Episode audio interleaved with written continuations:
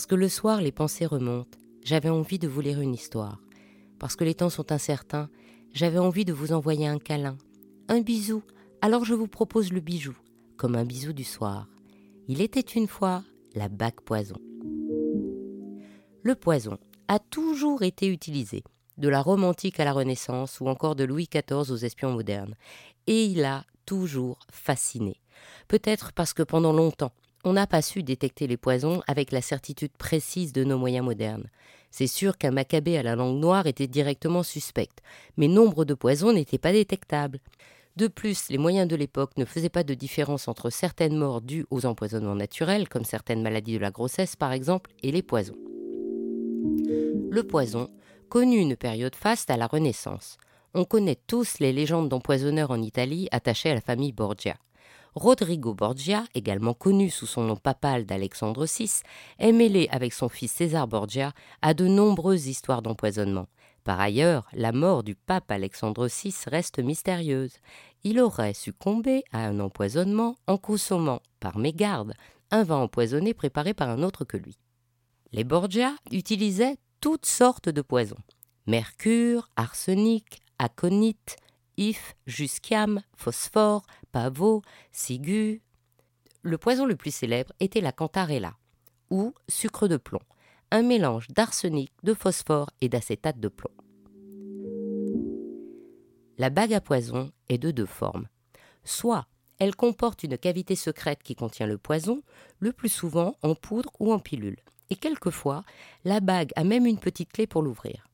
Soit la bague à poison peut faire jaillir un aiguillon lorsqu'on bascule le chaton.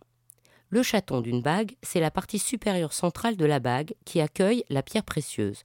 On l'appelle aussi tête de bague. Donc, on bascule le chaton, l'aiguille qui en sort est empoisonnée et se plante dans la nuque lors des embrassades ou pique la main lors du baisement ou des salutations. La bague à poison existe depuis très longtemps. On raconte qu'en 183, Hannibal de Carthage s'empoisonna avec sa bague pour éviter d'être capturé. Et en 322, c'est Démosthène à Athènes qui utilise le poison de sa bague quand il est exilé par les Macédoniens, parce qu'il pense être plus libre en étant mort qu'emprisonné, mais vivant. La bague poison la plus célèbre est celle de César Borgia. Sa bague en forme de tête de lion cachait une pique mortelle. Quand il voulait se débarrasser de quelqu'un, il tournait la bague de façon à ce que les lions soient dans sa paume, en faisait jaillir l'aiguille et serrait la main de celui qu'il voulait éliminer. Les bagues à poison n'avaient pas toujours pour objet de tuer. Quelquefois, elles contenaient un filtre d'amour on raconte que l'espionne Matahari mettait des aphrodisiaques dans ses bagues afin que ses cibles, transportées d'amour, lui révèlent tous leurs secrets. Les fantasmes autour des bagues poison continuent d'alimenter notre imaginaire. De nombreux films au temps de la guerre froide mettent en scène un empoisonnement à la bague. Et si, plus récemment, vous avez lu le livre des Hunger Games, peut-être vous souvenez-vous que Glimmer Belcourt se fait confisquer sa bague à aiguille empoisonnée avant son entrée dans l'arène. Maintenant, si vous voulez une bague à poison ancienne, il faudra bien sûr traquer les salles de vente. Attention, ces bijoux ont déjà une clientèle de collectionneurs passionnés qui sont habitués à les chercher, surtout pour les modèles les plus anciens, dont l'origine est certifiée et qui ont appartenu à une personne célèbre. Si vous souhaitez un modèle actuel, en argent, celui avec la cavité secrète, vous les trouverez très facilement. Par exemple, la boutique La Mandragore a de jolis modèles, souvent avec un grenat en tête de bague, mais si vous souhaitez une autre pierre, il vous en propose un certain nombre. Vous en trouverez aussi sur Etsy. Faites bien attention au système de fermeture. C'est quand même plus joli s'il ne se voit pas. Pour un modèle joaillier, il y a aussi le choix.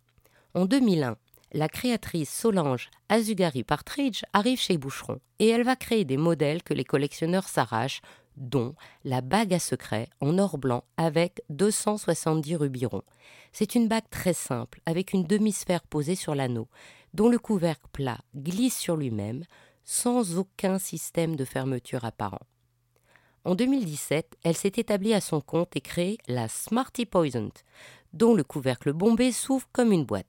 Elle la décline en rubis, diamants, émeraude sur or jaune, blanc ou noir. En 2019, Stéphane Webster a créé sa bague poison version Blanche-Neige où de jolies mains en or rose et diamant soutiennent une pomme rouge ou verte, c'est-à-dire en version rubis ou de savorite.